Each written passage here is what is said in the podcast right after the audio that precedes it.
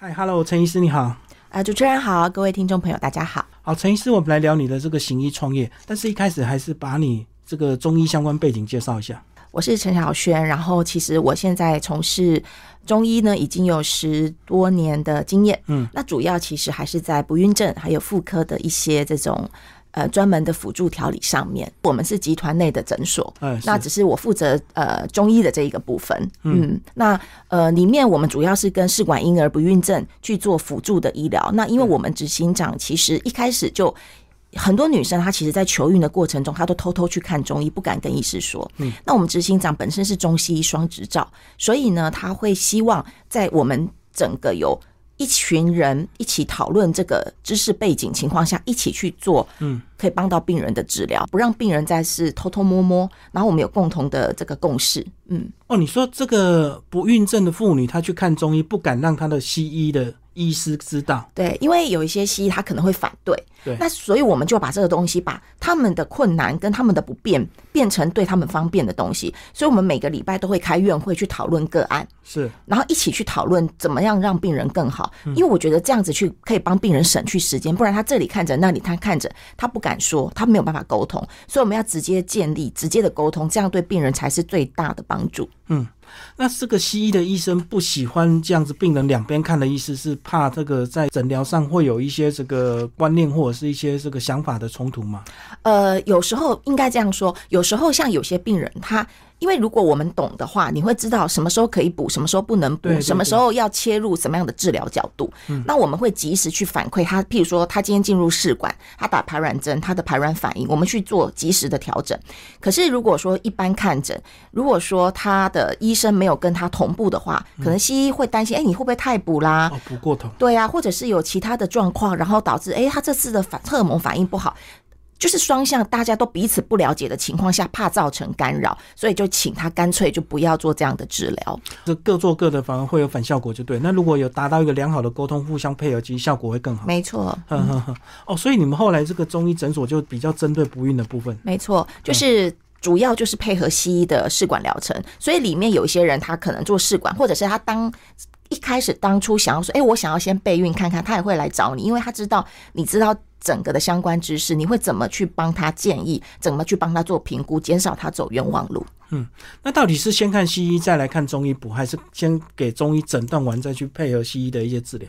顺序是怎么样？其实我们都 OK，只是说我举个例子，像今天这个客人，如果他是先来我这里，那我会整个先帮他评估过。譬如说。我可能不是单纯的一直帮他调身体，我要先找出他的问题，甚至他可能说：“哎，你这个可能西医要同时介入，或者说，哎，我们可以先中医调调看。”我们其实是会先帮他做评估，然后不要让他说：“哦，我就是一昧调中医，结果搞了半年以后，发现哎不行哦，我可能有些状况我没有发现到。”所以，我们。共同的目标都是尽量不要让客人太辛苦，去走太多的冤枉路，浪费时间。嗯嗯，所以这样子最好的状态就是像你们这个中医诊所，但是有西医的背景，是没错，就更能够同步就对了。对，我觉得是站在病人的角度替他省时间，因为其实我们一样身为女生，你看到病人流产失败的时候，其实你是会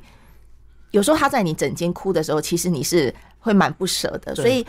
不不是花钱的问题，而是最最宝贵的是时间，还有他的心情。所以我觉得这个才是真正呃站在病人立场去替他的角度着想。我觉得这个是最重要的事情。那如果以这样子不孕的这个比例，是不是现代人的现代妇女其实她的比例更高，对不对？因为有很多文明的问题。对，没错，其实是环境还有我们的食物，嗯，所以才会。像我临床上，或是之前的一些卫教的影片或是采访，很多我都很重视食疗，包括来诊间的我们的客人，我都会跟他沟通这个吃的部分，因为大家现在都很忙，嗯，所以几乎都是外食。那你方向吃错了，你可能就会影响你的怀孕，甚至我们有人他只是调整了饮食的模式。她可能就自己怀孕了。嗯嗯哦，所以这样有时候你们还可以帮忙诊断她的这个饮食。对，因为其实我们现在如果她比外食比例偏高，她早餐你去看她吃的饮食比例，或者是她油脂吃错了，嗯哦，她可能会造成身体的负担。像临床上我们很常看到有些人，呃，他可能他的油脂摄取的不对。导致她的排卵问题，所以她影响她怀孕。是，所以我们会去抽丝剥茧，调整她的饮食习惯，然后去给她一些对的饮食观念。嗯，可是是不是还有很大部分的原因是因为工作压力或者是生活压力啊？当然没有错，因为你看我们现在的通讯媒体很发达，所以你看以前我可能呃几天后我才会知道的消息，可能我现在马上。我一天的心情可能是变化很快，甚至很多人他可能晚影响他晚上的睡眠，那这些东西无形中累积在身体，可能就会影响他的怀孕。对啊，而且像我们这个总统选举刚结束，是不是很多人就会焦虑？对，没错。对，所以这个干扰因素太多了。是，对，嗯哼哼。所以这样子看，其实还是要全面的这个观察跟这个问诊，对不对？没错，所以我们中医会站在全方位的角度去帮他看，就不会只有是单纯这个部分。比如说，像有些人他是睡眠障碍，导致他压他的压力导致睡眠不好，那他可能会影响他的荷尔蒙，或者是像有些人会有一些自体免疫的问题，然后就导致他的这个呃，可能就是。有些怀孕的因素被影响，像我有一个客人，他后来移民去澳洲，嗯，他到那边七年以后，那边的布料非常的慢，所以他的一些自体免疫指数都变得非常的正常。后来也是自己生了一个小孩，嗯嗯，哎，真的也有人像是癌症啊，然后后来因为这个生活改善之后，哎，好像就哎就稳定了，是不是？没有错，其实体像研究有发现，我们的心情，还有就是你开不开心，其实很可能会影响你的。身体的健康，还有包括其实怀孕都是，所以我们才会希望在健康这件事情上去为我们的病人做更多。哎，那什么情况之下要把这个配偶的另一半先生找过来，两个两个一起看一看？哎，搞不好是先生造成的问题。呃，所以有时候他们来的时候，我都会先问说：“哎，先生有没有做过检查？”嗯，那。呃，他如果有报告的话，我就会请他一起提供。那因为这件事情其实要看，就是说太太的年龄也会影响这个先生的这个影响因素。譬如说，如果太太的年龄三十五岁以前，卵巢功能状况 OK，先生即使精虫品质不太好，其实除非他呃真的是无精，不然其实还是有机会。所以其实要看。呃，跟太太的这个年龄也会有相关。那先生的这个精虫状况，当然就是我们会给他适切的提醒，包括生活作息去改善这个精虫品质。所以有时候一起评估当然是好的。嗯，简单讲就是都要进行双方的评估就对，因为也许是男生的问题啊。对，就有时候也可以避免太太的压力，就一起去努力，至少觉得有人陪着我这样子。对。那你们后来是怎么样走到一些医疗保健的这个商品？而且最近你们的官网也贴出不少的这个产品。十几年下来，其实就是我们看到，只像以前我有时候，我有病人会直接在诊间哭，有时候哭一个小时的都有。那其实我觉得很多的问题，或者是这种的不快乐、这种压力，其实有时候是。你背后给他一些支持的力量，还有爱与关心，其实会陪伴他走过去，或者是他的一些心理内在的冲突，他就可以得到缓解。嗯，那其实就像我们做中医以来讲，我们中医讲一句话叫做“阴平阳秘，精神乃至”，就是我们希望一个人他一个最好的状态，其实呃，你会让他呃他的每一天都活得很有光彩。所以其实我们希望。带给他们健康的东西以外，我们希望传递这份爱与关心，所以我们希望借由一些我们把关的健康的产品，但是产品只是我们把关的一个媒介，我们最重要是希望这个东西去传递我对你的在乎与关心。可是市面上健康产品这么多，那健康产品的原物料也很多，那你怎么样开始选出你们比较主力的？呃，其实我们有一点，在我们的一些顾问的。建议上面我们有一点没有按牌理出牌，嗯，但是为什么这样呢？我也跟我们的顾问沟通过，说因为我们的东西都是亲自研发，那可能看到身旁人的需求，然后你去慢慢把它做出来，但是这过程中一定很辛苦，包括像我们的这个润喉茶，我们的润喉茶其实厂商一开始帮我们做的时候，他们很头痛，因为我们要求不能有香料，不能有调味料，不能有糖。不能有其他的任何化学添加物，他们就很头痛。我要用天然的东西，又要做出好喝的东西，没有那么容易。所以我们的产品开发的路线不会一开始就是啊，啪一下子五款出来什么的。我们就是循序渐进。我就跟他沟通说，我们有我们想要坚持的理念，所以我们一定确定都找到我们符合的原物料，然后进行打样。嗯。然后把这个目标产品做出来，所以我举个例子，像我们接下来想要研发一款抗血栓茶，因为现在很多人有心血管的问题，对，什么心肌梗塞突然就死掉，都是壮年。没错，或者是我们想要照顾长辈，那因为临床上我们的经验上有些成分是可以去做到这样的辅助，对，但是你要把它变成食品的时候，它有一些浓度，还有剂量，还有你怎么把它变得好吃，因为它不再是药喽，你要让它每天好入口、好吃，我们就会先去跟我们的。代工厂讨论这个方法可不可行，有没有办法做到？诶，可以的话，那我们接下来就朝这个方向继续去做，呃，我们的开发，然后去试样，然后去做出我们的产品。所以一开始我们会先把想法跟我们的厂商先去做讨论，如果有办法，我们就努力；没办法。那我们可能就会再转个弯，嗯嗯，所以即使你们先想到的商品，也不会先推出来，没错，因为中间有很多修正配方的过程。对，譬如说像我举例，我们的鸡汤，其实我们一开始是要做简便方便的鸡汤粉包。一开始要做的时候，我们兴致冲冲的，就是呃，厂商说，哎，因为我们拿到样品，我们喝起来觉得不错，而且很方便，我带在包包，我出去冲泡就可以了，加热水。对，就变鸡汤。对，但是后来才发现，哎，有很大的问题。就这样，这个商品搞了两年，我们还是回来原冷冻，因为它的问题是我们工厂想要，我们想要去找出我们自己也喜欢的鸡肉。嗯，那结果找了半天，工厂有他自己的要求，因为他们的冷冻的制成的关系，所以他有他指定要配合的鸡肉厂、鸡肉商。对，但是我们想要的鸡肉就没有办法去做到这样的事情。那后来我又再去找了别家工厂，慢慢这样一直找，找到了，诶，有好的鸡汤粉，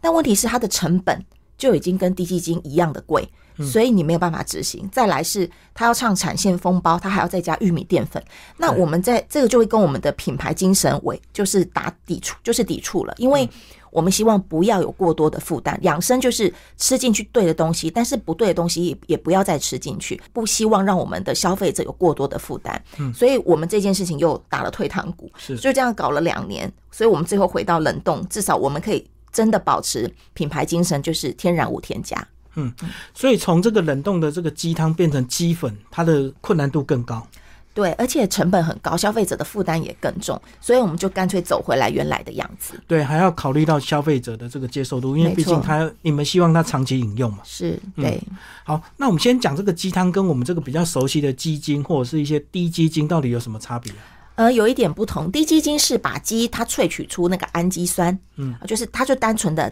蛋白质，所以有些人他会觉得说低基金养生，是因为它就是氨基酸，你吸收快。所以它是这样去做辅助。嗯，那我们的鸡汤有一点不同，就是我们需求诉求不同。我们的鸡汤主打的是，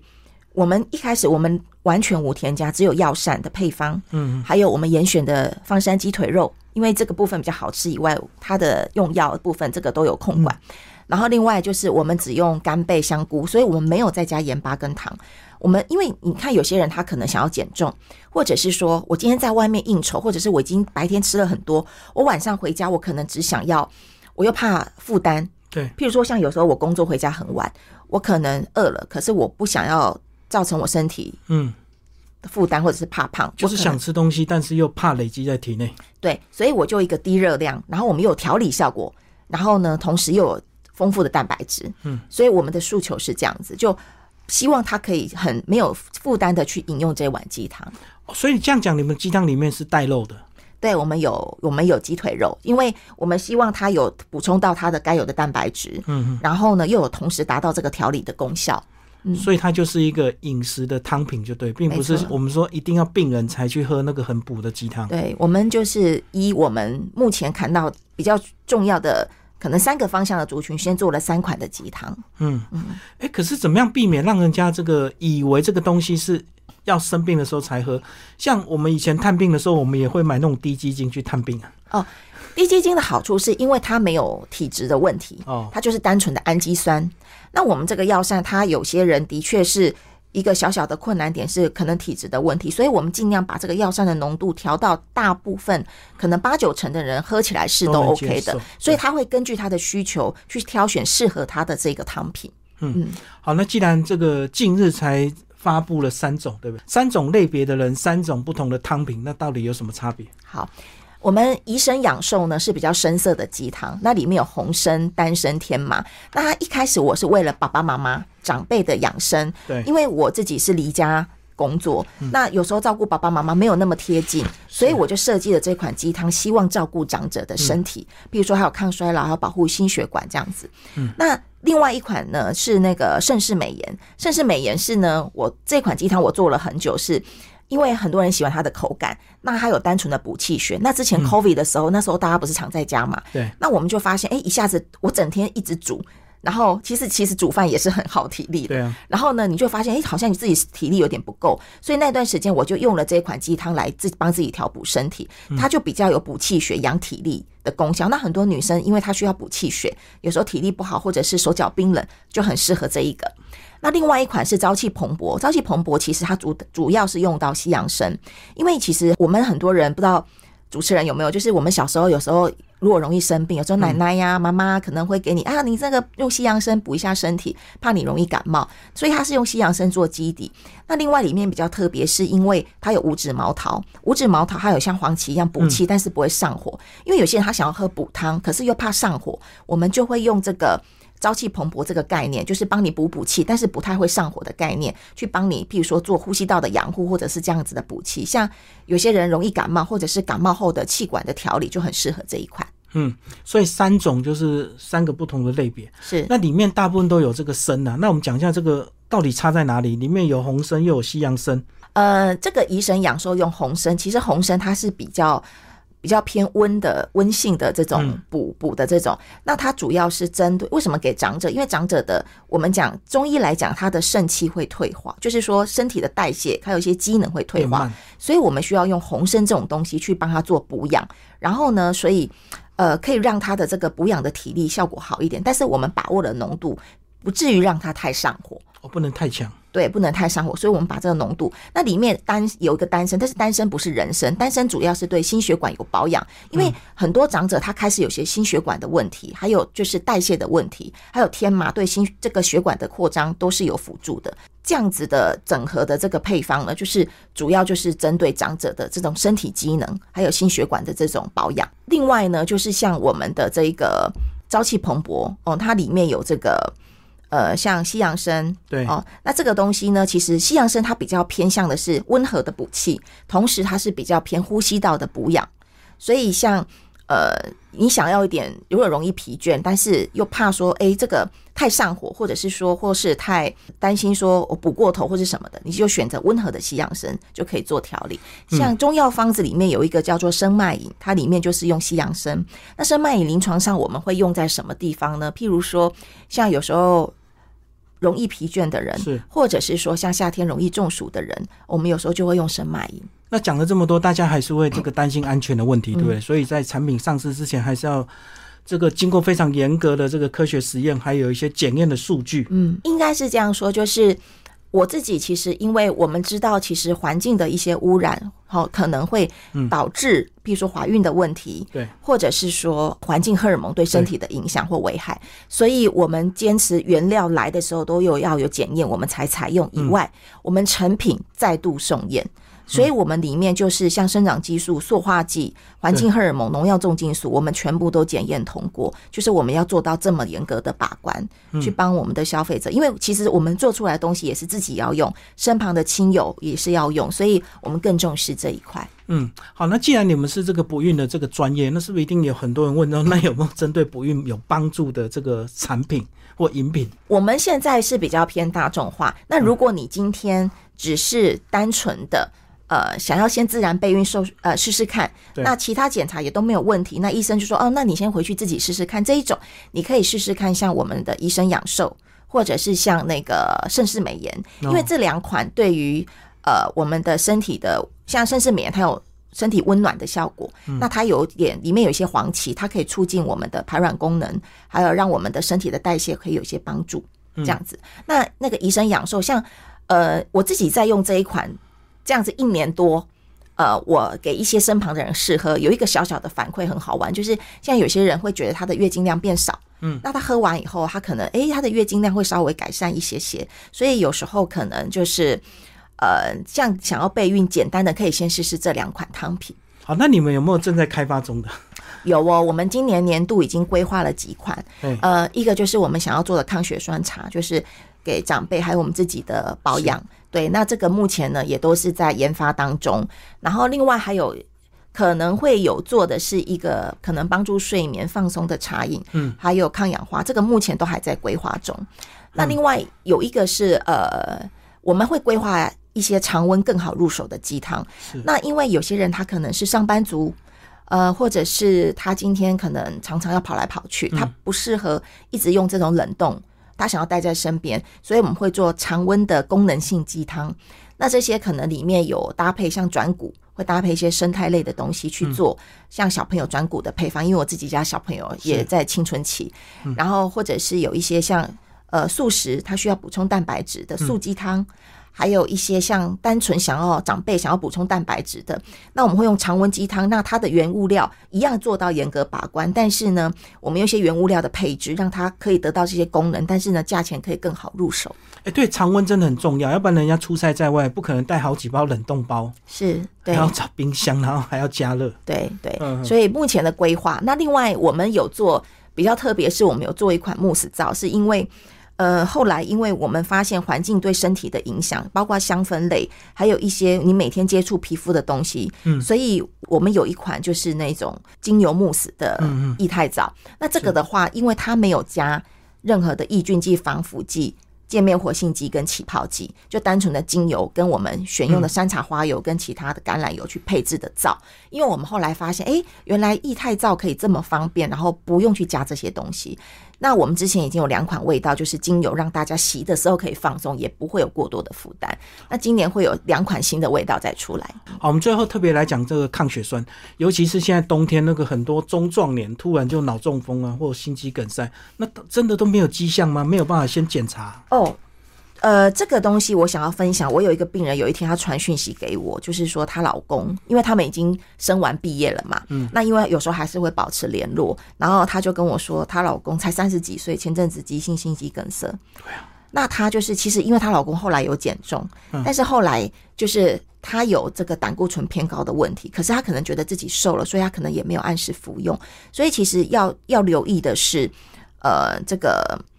就是你有没有这样子的慢性病的遗传或迹象？像我临床上有一些女生呢，我我都会提早提醒，因为她们可能来求诊的时候才三十几岁，对，但是她已经有胆固醇偏高的问题，或者是她有家族史，或者是我们在免疫的一些抽血上面已经发现她可能有这样的潜在因子，我就会提醒她，你的饮食要提早布局，因为有时候我们常常跟我们的客人在沟通饮食观念的时候，他都会说啊，这个不能吃，那个不能吃，但是我都会跟他们说，我不是。